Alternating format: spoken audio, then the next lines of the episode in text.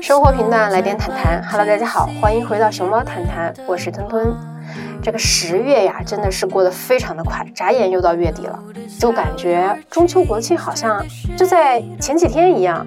我想十月可能是这一年过得最快的一个月。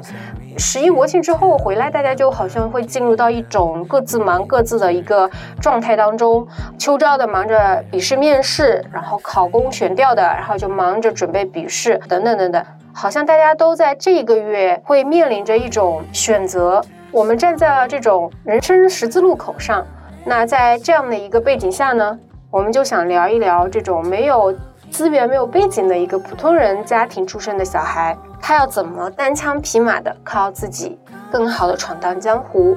那这个话题本来是我和胡桃之前就讨论过一次，但是呢，呃，由于音质呀，然后包括背景底噪都不行，就是录音的设备也不太好。当时总体来说就是。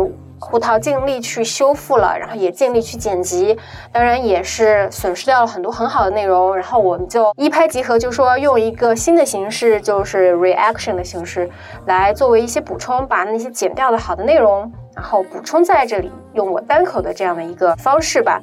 所以说这一期呢，啊，大家会之后听到一会儿有我和胡桃的讨论，然后这个是一个时间点，然后又有我一个单口的一个 reaction，那这是另外一个时间点。所以这期节目呢，也可以说是一种时间的果实。那我们就先来听一听我们上一个时间点聊的时候，我和胡桃聊了些什么吧。生活平淡，来点谈谈。Hello，大家好，欢迎回到熊猫谈谈，我是胡桃，我是吞吞。哎，吞吞，最近你跟你老板相处的怎么样啊？就还行吧。那你觉得你的老板在你读博的过程中有什么样的作用和价值？其实我觉得，嗯，对于读博来说呢，其实老板的作用和价值就在于说他是谁，比他怎么指导你更重要。那我在这里还是要澄清一下啊，或者说作为一个补充吧，就是我之所以要说老板的作用和价值在于说他是谁，是因为我认为现在其实很多时候我们的读博已经不是那么单纯的师生关系了。其实收听到的博士生们都可以扪心自问，或者是和周围的博士生讨论一下，很单纯的那种很纯粹的师生关系还有多少呢？大家多多少少都会有一些老板和员工的关系了。然后在这样的情况下，读博其实是一个职场的一个人际关系，它就是一个职场的事儿。但我们很多时候去想象，或者是说想要去处理这些问题的时候，我们的前提假设还是以一种非常纯粹的师生关系去假设的。其实这样是不对的。你会发现有很多博士生和导师之间的关系，其实可以用职场上的这种处理沟通。表达，然后等等的这一系列的人际关系的问题的方法，都可以迁移到科研环境当中、学术环境当中。其实当下他的博士生的一个工作环境，它其实就是一种职场。但非常讽刺的是，他这个职场呢，它是工资非常低的。呃，所以在这样的情况下，其实有很多矛盾，因为大家没有把这个师生关系以及有带有金钱属性的，或者是带有雇佣关系的这种老板和员工之间的关系，把它分得很清楚。我之所以说老板的作用和价值在于说他是谁，这其中呢他是谁就包括了他是具有不同的性格、不同的价值观。就有一些老师他会把这种师生关系和这种具有雇佣关系的员工和老板之间的这样的一个复杂的关系，他能把它给处理的非常好。这是一种情商非常高，或者是说社会能力很强或者管理能力很强的老师，他是一一个派别的。老板吧，咱们可以这么说。还有一些老师呢，他可能是在象牙塔里面待的比较久，然后他对于处理这种复杂的人际关系，然后他的管理能力跟不上的时候，他很有可能就处理的不好。所以说，我说要看他是谁，就要看他的管理能力，他的一个价值观，包括他的一个整体的一个性格。所以他就分为不同的种类。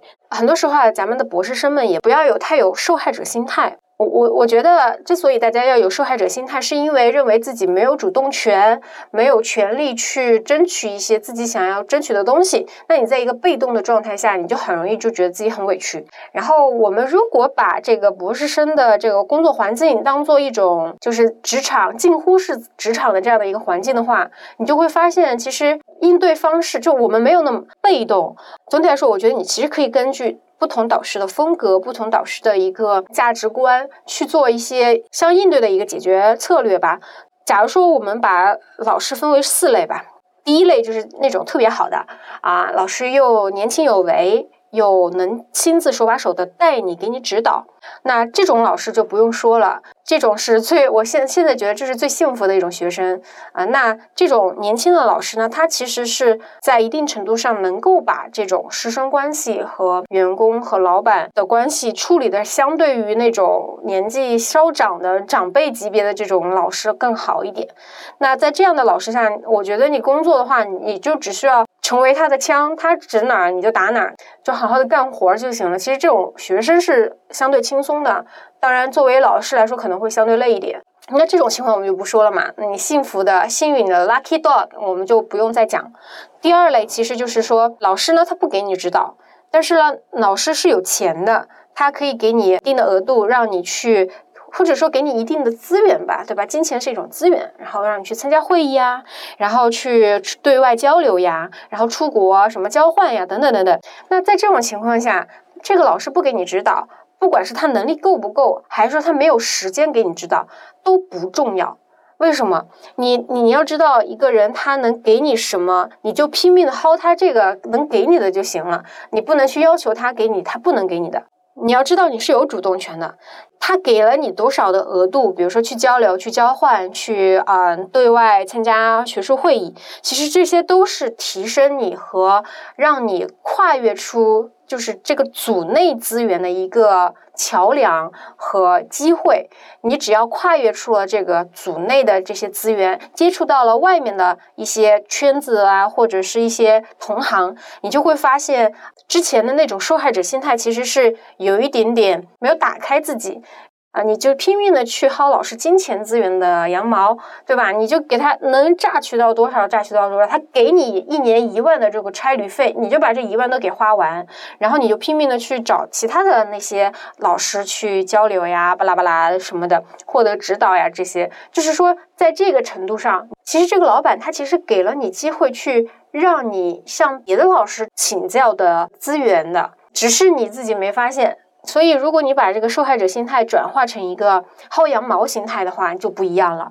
你就想的是他有什么我就拼命薅什么。然后第三种呢，就是这个老师呢，他不给你指导，而且他还不给你报销钱，但是呢，他给了你一个更重要的东西，那就是自由，就是他不管你，他啥都不管，他就是一种放养的状态。然后这个时候，其实你要知道，自由也是一个非常非常重要的东西。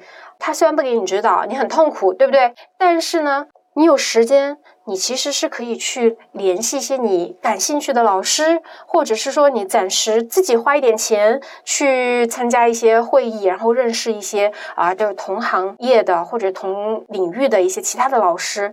其他的学生去展开一些合作，其实实际上你只要去愿意帮别的老师打白工啊，打白工的意思就是说不要求回报嘛，你只是需要成果，没有任何老师会嫌弃你，你帮他白白打工，他怎么会不愿意呢？只要你的态度够好，然后是一种想要求学的这种心态哈，我我是比较正常化的说，当然有一些很极端的例子啊。我有一个认识一个同学，他就是他的导师完全不给他指导，然后也不给他任何金钱上或者就是说嗯资助吧。他想出去交流都是自费的，但是他在这个过程当中，他就找到了古海外的一个老师，是做他这个领域的一个年轻老师，然后他就跟他取得了联系，然后最后他毕业是靠着和这个年轻老师的合作发出来的成果，然后毕业的。当然。原来的那个老师，由于他不给指导，也不给资源嘛，他也心知肚明，自己的学生能靠自己毕业，也就不要为难了啊。在这样的情况下呢，啊，他也就顺顺利利的毕业了。其实我觉得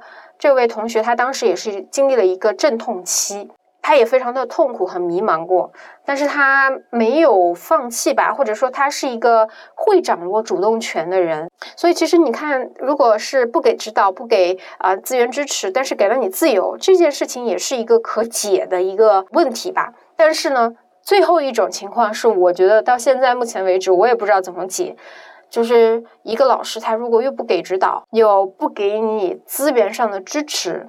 然后呢，他还要让你去干一些和科研学术纯粹不相关的事儿，这是一种纯纯的劳动力压榨和剥削。这个就让我想到了，嗯，以前有一个西安交大的博士自杀的那个例子嘛，然后也想到了北卡的枪击案。当然，这些肯定是少数，但是我觉得就是说，其实你想想北卡的那个枪击案件，它之所以会发生，也是因为。现在的这种高校的科研环境，它师生之间的关系太复杂了，它不是一个纯粹的师生关系的时候。然后呢，呃，你又没有像职场上那种非常好的第三方的一个，比如说劳动仲裁之类的。那一个员工想要去投诉老板的时候，他怎么办？他没有办法去投诉。然后这个老板想要去投诉这个员工的时候，他好像也没有什么特别好的一个第三方机构可以去很好的去处理这件事情。双方之间其实是一个非常紧张的关系的，好像这个环境不太允许直接沟通、直接表达，或者说情绪上大家都很压抑。然后在这种高压的环境下，整个表达的场域是非常紧张的，就一触即发的状态。其实我觉得这样确实是不太好。当然扯远了，就回到那种不给指导又不给钱，然后纯纯剥削的这种啊情况下呢，我觉得人就得耍点小聪明。一个是为先要为自己争取到科研的自由，先要做自己科研的事儿吧，对吧？就毕竟是你想要毕业，那就肯定要在毕业这件事情上多花时间。然后其次就是看看有没有已经毕业的师兄师姐，让他们给你支支招，取得联系，然后去询问一些经验，这些都是可以的。你想想，这听了这四种，你基本上是涵盖了不同风格的这种导师。怎么样去和他们相处吧？要掌握自己的主动权。那这也是我对于那个谈话的一个补充的点。那我们再继续听。你毕业第一份工作的老板确实是需要运气的，但是后面的老板就是可以选择的。比如说，通过一些你的师兄师姐，在你想要去的那个企业，你可以打听一下这个团队氛围怎么样啊，老板怎么样，以及你公司内部转岗的时候，你也可以自己去了解这个接下来想要去的那个团队怎么样。嗯，但是你第一份工作是比较难，除非你去实习的时候刚好也是在这个团队，那会比较好一点。但其实我觉得人是有试错成本的，嗯，就比如说你说实习，你花了个好几年，对吧？都在那个地方实习，好不容易拿下来，嗯，offer，结果你也知道那个老板不好，但是整个秋招，假如说就就市场不好，对，你有些时候该吃哑巴亏还是继续吃呢？对，对啊，就是其实我觉得怎么着他都。对，我觉我觉得第一个领导是不是就多少会有一点，应该是好领导比较难得，很很难很难。对对对，比如说我认为的，我们公司比较好的主管哈啊，但是我的另一个同事就跳跳槽去民企的那个同事他就觉得没有好好。对，所以每个人的领导标准不一样，梦中情领导是不一样的。嗯，确实。每个人心里面好领导的定义是不一样的，可能当给你一个别人都觉得很好领导的时候，你又会觉得他身上哪一点不好。对对，你专注于自己想要做的事情上吧。你想要成为，你要想要职场上获得什么样的成就？嗯，想要做哪方面的尝试？你要做哪方面的课题？哪方面的项目？嗯，专心做这件事情就好了。那你的领导、你的同事可能只是陪伴你走完这这一年、两年、三年、四年的人。嗯，可能过了这段时间，你会。换换一波人重新来陪伴你，所以工作的价值感和成就感，以及它给你带来的收获，就看就是跟自己的需求是不是匹配的。如果匹配度比较高，其实你这份工作就是一个满意的工作了。然后你的老板也是你心目中好的老板是什么样子？如果他满足你对好老板的几点诉求，那其实他就是一个很好的老板。至于你说你要在职场成为什么样的人，要不要在这家公司多待，就是看。比你大十岁的人，他现在的这个处境是不是你能够接受的？比如说，比你大十十岁的同事，比你大十岁的老板，你以后愿不愿意成为他这个样子？如果愿意，那我觉得你可以在这公司多待一待，如果你不愿意，就是他们天天在那边摸鱼啊，或者是就是天天干得很累啊，你觉得实在是太无聊，或者是太累了，你不想在这里，不想成为这样子的一个工作状态，十年后不想成为这样子的他，那你可以考虑换一个公司，或是换一个氛围，比如说是从国企跳到民企，或从民企跳到外企，这样。就你心目中的好工作，你自己界定。你的老板就看你对领导的好的标准是什么样子，他符不符合？其实我觉得就是说，可能你的第一份工作永远都不可能是好工作，你的第一个老板也有可能有有可能永远都不满意，因为百分之九十九的人都不会满意。那你要知道的是，这就是一个正常的现象。之后，你再去反思一下，这里面到底是自己的什么样的问题。再去看什么样的解决，因为因为你有些时候，你比如说你说匹配需求，那哪有一上来就知道自己需求是啥的？不都得撞一撞南墙才知道自己是啥吗？对啊，撞一撞你就知道自己，对啊，才知道嘛？对，所以其实我我我感觉可能你这是心态上的调整，就是这个东西是一个可能既不是老板的错，也不是你的错，它就是就有点像就是说你就要去接下来你要去思考你。想你的你理想中的老板，你更看重老板的给你带来什么东西？然后你要是接受不了你现在这个老板，对，就是我们要有一个想法，就有点像第一个老板就是拿来当炮灰的，对。然后我们要知道，通过他去认清我们自己的那个未来想成为什么样的人，甚至我们的理想和老板是什么样。嗯，哎，你有看那个《跃上高阶职场》？我有之前有听一个播客，也有看这个电视节目。嗯，好。就是在你想清楚自己要做什么事情，以及你的规划是什么的时候，嗯，你就会发现没有任何能够能够左右你的心情。你可你知道自己要的是什么，所以你的主管是什么样子，你的呃你的同事是什么样子的时候，不太能够影响到你，因为你知道自己在这边需要得到一些什么事情，呃，得到一些什么东西的，你要做什么事情的。当你得到了呃做得到你想要的，做到你想做的事情的时候，其他人你只会觉得他是你的助手。因为他们来帮助你实现你想做的事情，你就是你这一个职场剧本里面的主角。但是我觉得这个话也是有点 成功者视角说出来的 story，就是你想，如果你去听一个失败者，就是他努力了很多，但他失败了的人去说这件故事，哎，比如，哎，我我明白你的意思，就是比如说那个之前的在线教育行业不是也很火嘛，然后裁员。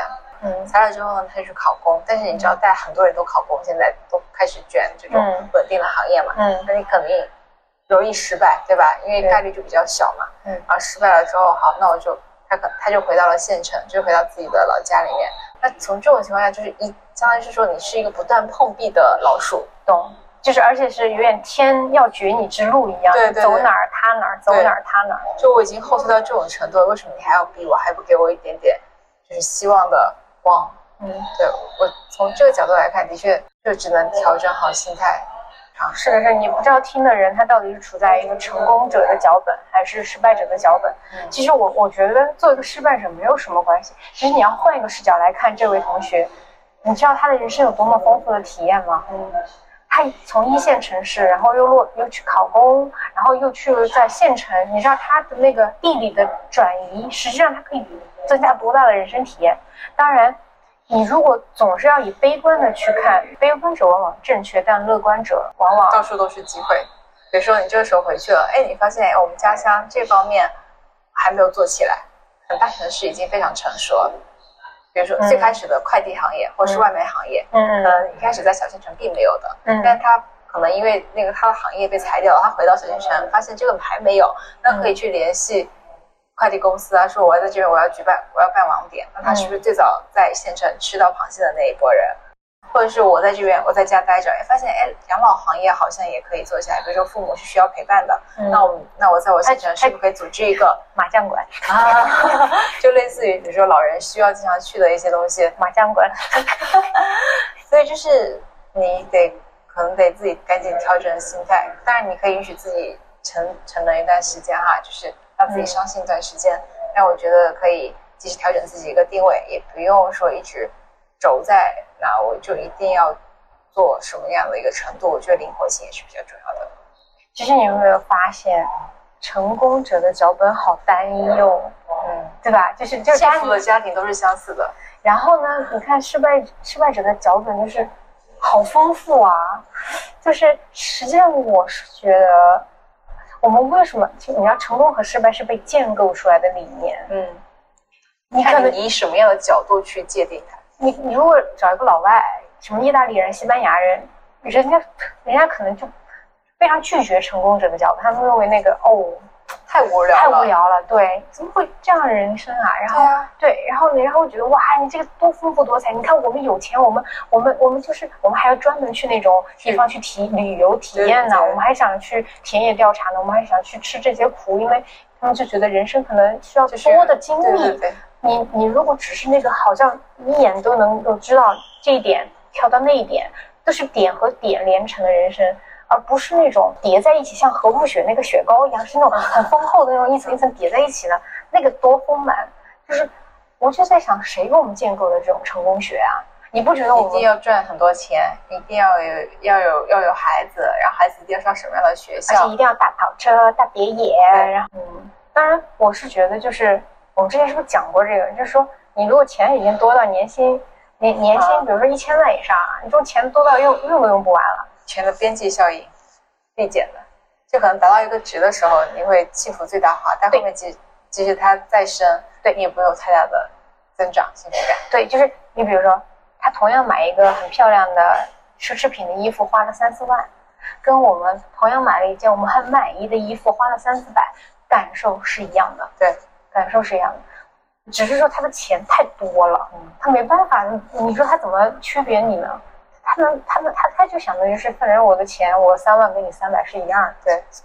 然后，嗯，所以你说幸福是怎么定义？我觉得幸福是体验，幸福就是体验，幸福是自己界定的。你要知道自己快乐，所以我觉得在中国，能知道自己快乐是什么，能让自己快乐的人是非常难得的，因为大家或者是我们的教育很多都是灌输给你。你一定要上一个好的，考高分，上一个好的学校，就是点一点一点一点的，对，就是一眼望到头，然后不停的按一个按又一个按，一个按又一个按，然后你的小孩也是重复你的道路，还是比较单调的。但是从外国的一些传过来的生活理念，就会告诉你要去多去多多去体验，去感受生活，就是让自己过得不一样。但是我们也，但确实，但我们也没办法去批判所谓这种非常。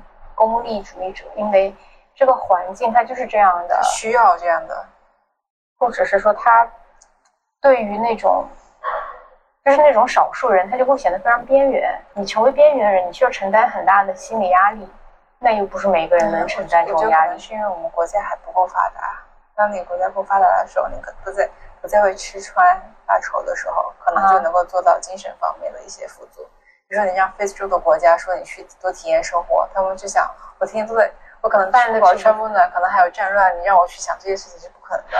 嗯，跟我们说要丰富的，那可能都是一些发达国家的人。对，其实我觉得你现在去问那些大佬，说不定那些他们曾经也是走了很多泥泥泥泞路，踩了很多坑，是我们现在看见他站在那个台子上，他很光。很光鲜亮丽，很光鲜亮丽，带着光环的去发言，可是他背后也可能吃了很多苦。但关键的是什么？他们从来没有放弃自己，没有遇到烂人就放弃这个行业，放弃自己。对我觉得最终还是，我觉得长历史，我们把视视野拉长，眼光放长远一点，眼光放长远一点。我觉得努力比选择更重要。嗯，但是如果是短期的话。我觉得呢，你的 长历史不是就每个选择带来的吗？那又可能某一些小选择确实也是蛮那个的，蛮重要的，对吧？就是之前就有一个同学，他就问我嘛，他就说，选择真的比努力重要吗？他说我这个人就是不懂选择。我爸爸跟我说了，选择就是比努力重要，可是我就是还是上了渣男的道。然后他就觉得，而且他觉得他选这个男生没有错呀。他说怎么会选择？他就觉得哎，要爱就一直爱下去。他的意思就是，但是我我就我就在想，这个选择，他就问我选择比努力重要的点在哪里？嗯，就这么说吧，不同的行业它的收入差距真的很大的。比如说，呃，我之前认识的一个做光电，嗯，就是我认识的不同专院系的人比较多嘛，嗯，那我作为一个数学系，我可能进入了金融行业，那他的收入可能会稍微高一点，嗯，然后有同学他在化学行业，在化学学院或者是在光电学院，他们天天从早上八点到晚上十点，可能都在做实验，那他们毕业之后可能就领着每在上海可能领着几千块钱的工资，嗯，所以这个就是也没办法，行业决定的选择，所以这是选择，他们努力吧？比我更努力，我可能在就是工作时长可能六七个小时就结束了。他们这种做实验，早上八点到晚上十点，嗯，很努力啊。那你的意思就是，还是就算是长历史来讲，也是选择比努力重要吗？讲到选择和努力的这个话题嘛，基本上我在和胡桃讨论的时候，我自己也没有一个准确的答案吧，因为我也在思考嘛。但是到现在我做这个 reaction 的时候，这个时间节点。我对这件事情是有一个比较好的一个思考吧，但是它不一定是完全正确的，大家也可以听听看，然后在评论区留言，就是讲一讲你觉得选择和努力哪个重要呢？其实它是一个非常老生常谈，或者是也是一直萦绕在每一个人心头的一个问题。那我先讲讲我的一个补充吧。我在高中之前，我都认为选择更重要。我小学有一个成绩非常好的同学，他每次考得很好，我就问他你为什么能考得这么好？他说他做了一本奥赛习题集，而那个习题集上的题基本上就是跟每一次学校考题就有重合率非常高的地方。然后我也跟着做了，成绩就突飞猛进。然后有一次是我记得读初中初一的时候的第一次月考，然后我的数学就考了满分嘛。其实数学考满分，即不是因为我什么特别的天赋异禀，只是因为我在之前做了很多习题集当中做到了原题，考的试卷基本上考的试卷，我基本上就是把之前做的题给它原封不动的，然后基本上背诵一样写出来，那我才能考满分。后来我就会觉得说，我要做对习题集，只要做对了，那不就是事半功倍吗？那考的范围就是相当于是直接做考卷的题目。或者是比考卷题目更大一点点范围的题库，那不就是很有效率的一件事情？所以我一直都认为说，要选择那个更有效的习题集，要找到一个更好的老师，他带你入门，就能减少你走很多的弯路。然后我也是靠着这样的一个观念吧，一路过五关斩六将，然后就升到了高中嘛。但是上述的套路呢，在高中的时候并不适用了，因为高中它就有太多的习题集了，信息特别多，你没有办法去筛选出很好的这样的一个习题集，就是你没有办法判断什么是好，什么是不好。然后有一次，我就一直在寻找。那个最适合自己的习题集的过程当中呢，在那个书城遇到了我们当时的年级第一嘛，然后他就看见我一直在翻不同的习题集，他就觉得很奇怪，他就反问我说：“你为什么要买那么多的习题集？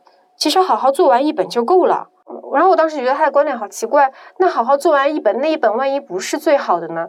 后来我又想通了，即便那一本可能它不是最最最好的，但是在高中的这种学习状态下，它不是要求选择，而是要求努力和踏实。你要对一个知识点真正的了解到位，就是需要通过反复练习，而不是去走那个所谓的捷径吧。后来我就按照他的话。好好的做完了一本习题集，然后并且把所有的错错题整理，并且按照错题去延展，去做一些我经常错的题目的其他的题目，就举一反三。到后面我的数学成绩就真的非常非常好。然后我按照同样的这种努力更重要，踏实更重要，而不是走捷径这种思路，一路就搞到了研究生。大学和研究生这段期间，我都认为努力是极为有用的。它也确实是让我获得了很好的绩点，让我在整个高等教育体系下面成为了一个他们所谓的好学生。那后来呢？进入到社会，然后读了博之后，你就会发现，曾经那种从高考经验中攒下的那种努力更重要的观念已经不适用了。因为高考保研和学分绩点为这种目标导向的这种努力啊，它就完全不适用在社会标准那一套。其实我认为，应试教育让我们养成了一种懒惰，就是你好像不用去思考自己未来路要往哪儿走，你只知道努力就好。那这个其实要思考自己的路要往哪儿走，其实是一件非常费脑子的事情，很累的。它很累，但是呢，我们在高考和保研，或者是说甚至是考公，这个选择都是没有费脑子的，因为大家都这么选了，然后也证明了是一个比较稳妥、保险的一个选择，所以你就不用去思考，你跟着大家走就行了。我觉得这种应试教育培养了我们不知道去寻找，或者是不懂什么是适合自己的。培养出了一群只知道努力，但是又不知道往哪儿努力的人，那这就形成了内卷嘛。我形象的想象过，我们像一群什么呢？我们像一群非洲大草原上的角马群，就是那个角马群是有一个头羊，它会带着跑，但是中间那些群里面的那些呃角马，他们是不知道要往哪儿跑，它只需要跟着跑就行了。如果带头的那个羊它跳下了山山崖的话，那那群后面跟着走的那群，它也它不知道那前面是坑不是坑，它只知道跟着跑的话，他也会跟着跳下山崖。我之前听钱静老师的一期播客，我忘了是哪一个节目上的了，但是他说到了一点，终于让我知道这种懒惰可以用什么刻画，叫做战略懒惰、战术勤奋。其实这是一种坏习惯，是不对的。你可能会问，什么战略懒惰，这什么意思呢？就是选择这件事情就是很难啊，你没有办法去做啊。那你告诉我怎么做，或者是你给我举个例子。就是当时我们在复旦读研究生的话啊，它是可以免修英语的这门科目的。但是它免修英语科目，它是有规则的，而这些规则你要去读学校那个文件，看你自己是不是符合某一些免修规则。读这些学校规定的细则，其实是非常费脑子的嘛。你要去思考，你要去问，对吧？你要各处去打听，到底这个啊怎么样去解读它，然后这样行不行？然后我有一个室友，他就是那种啊。没有雅思和托福，然后他也免修了英语，然后我就问他，我说你的英语为什么可以免修呀？因为在我的印象中嘛，就我就是那种不喜欢看细则的人，因为我觉得那就是钻空子，哎，或者也是我为自己的懒惰找借口啦。那个英语免修，那肯定是英语很好的人啦，他们肯定是什么考过雅思托福的，然后什么雅思七点五，托福一百一这种才可以免修嘛，那不是这个标准的人为什么要免修嘞？他跟我说他都没有考过，但是他免修了，哇！我就当时非常神奇，我然后我就问他，那你是靠什么标准免修的？他说他就钻了一个空子，当时研究生进来面试的时候，呃，学院有一个规定，有一些学院要求的是什么六级只要五百七、五百八就可以了，有一些学院是六级只要五百分以上就可以了，就是不同学院他让你来面试，然后通过的那个标准，英语标准是不一样的。他就是以一个学院非常低的标准进来的，然后他的六级好像也没有很高，但是他就是满足可能比如说已经五百分以上，然后他就过了这个学院的面试，然后整个全校的一个研究生免试的规则当中有一款，这有一个条款，然后这个条款是在那个细则当中的最后一个隐蔽的角落，叫做如果通过了学院研究生面试的英语筛选规则，也可以申请免修。也就是说，他通过这一条细则，把六级五百分以上和雅思七点五或者是七点零打等号了，他就看到了这个漏洞，然后他就去申请了研究生英语免修嘛。然后我就觉得他好好厉害。然后还有第二个例子啊。在高校当中要评职称嘛，很多老师都是要评上副教授，就是副高职称，他才是一个比较稳妥的一个状态，就是拿到了终身教职。当然，现在也有一些副教授不是终身制的了，嗯，这个都不重要。我们继续讲，在评副高的这个过程当中呢，我有一个合作者，他就跟我说，他说他们学院就有一个老师非常会研究规则，比如说。这个学院要求的是要三篇 A 类，一个国自然基金才能评上副高。但是这个三篇 A 类当中，它并没有说一个 A 类期刊的综述算不算。这个范围，但是它的那个细则当中只写了 A 类，或者是 GCR 一区，或者是中科院怎么怎么样，反正就是人家说了，但是并没有涉及到综述行不行。然后他就把自己的这些综述文章算了算，能满足到三篇了，然后他就去 argue，然后他就去评申请，最后他就评上了。在第二年的时候，这个规则就被人进行了一个进一步的这种细化和完善，就列出来了综述是不能评的。所以他就在上一年有点像这种赶上了末班车，他就评上了。但是你要说他的实力真的比后来的那些老师没有评上的强吗？可能也不是。但是我是觉得他们都很厉害的点在于他们愿愿意去研究那些规则的漏洞。我觉得大家可能都跟我一样，都会觉得啊，他们就是钻空子呀，或者怎么样。然后我之前也会这么想，然后到现在我会觉得，其实是我们太懒惰了。他们研究那些细则，难道不麻烦吗？也是要费很多心力的，仔细去看，然后仔细去打听，需要勇气，需要胆识，需要魄力，然后也需要这种执行力。综合下来来说，我认为就是以前我们就是太好学生心态了，就感觉都是社会人了，你在那客气给谁看呢？对吧？孔融让梨，那让的也只是个梨呀。你要妥妥的把这种工作机会或者晋升机会让给别人，到现在我觉得不是一个就什么值得歌颂的美好品德。而且我一直都认为，不能让劣币驱逐良币。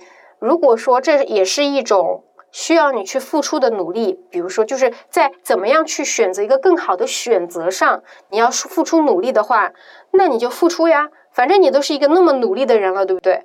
总之就是后来的人生当中，你会发现自己的时间是有限的，就不想去再做无用功，也不想再客气的去做一个孔融让梨的这种好人。所以总的来说呢，我经历了从小到大是先觉得选择很重要，然后又经历了努力很重要，努力也带给了我很多这种踏踏实实、切身的好的反馈，然后呢，又经历了一个努力的破灭，这样的一个一波三折的心路历程呢，你以为到这儿就结束啦？那也不是呀，我毕竟不是一个唯选择论，因为我觉得唯选择论的话，很容易陷入一种捷径主义陷阱。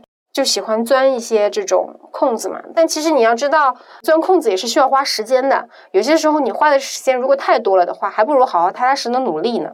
反正直到现在，我觉得大家其实都不傻。如果有两个优劣明显的选择让你去选，其实这个也不需要选，它都不叫选择了，对不对？优劣已经很明显了，就不叫选择了。也不纠结了，就是因为很多时候我们手里面的这些，或者我们站在人生的岔路口，它有很多条路，那些路每一条路它有各自的成本和代价，甚至这些成本代价都不是一个维度的，你没有办法去比较。大家对此非常心知肚明，所以才很纠结。这也是人生大部分的情况。我觉得可以一边努力一边选择。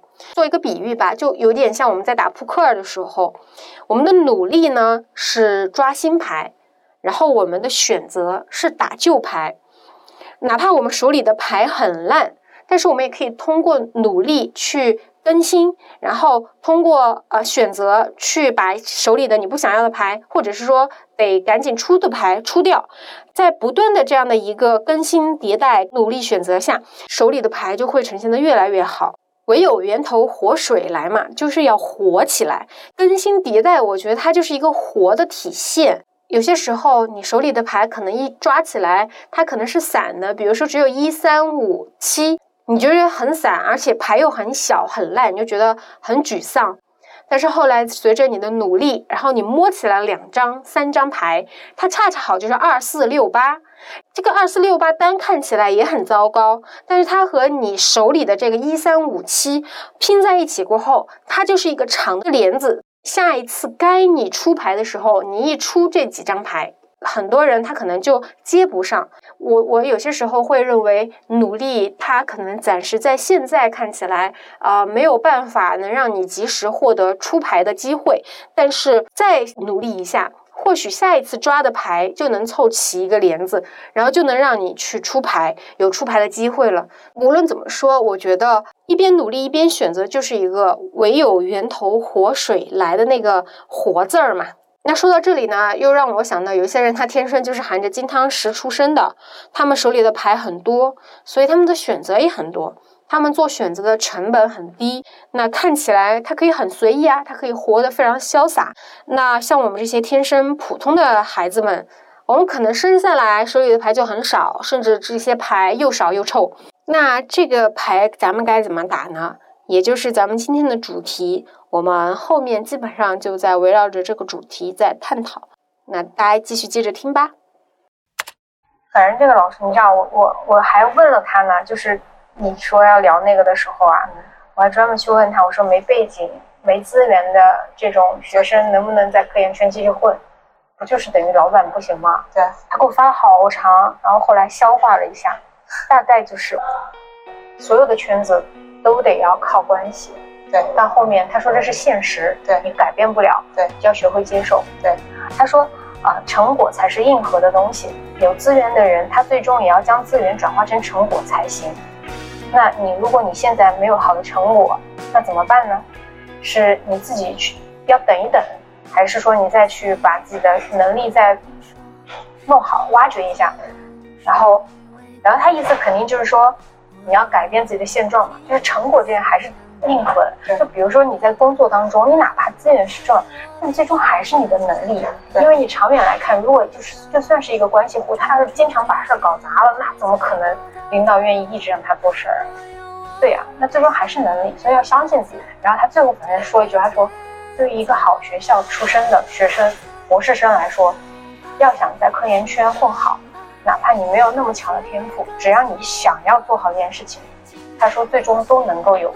有所有所成就，就是都，他说，在其实大多数最终都能成功的。然后反正，但我就觉得，就是你最终还是靠自己。嗯，是的，就是靠自己是可以的。只要，因为我们其实我们要相信我们的背景不差，我们的脑子也不差。最关键的破局，等待时机。我觉得我们要现在开始训练自己的的能力，然后呢？机会来了，就狠狠的给它抓住。好，那我们今天的节目就到这里结束啦。好的，那下期再见，拜拜，拜拜。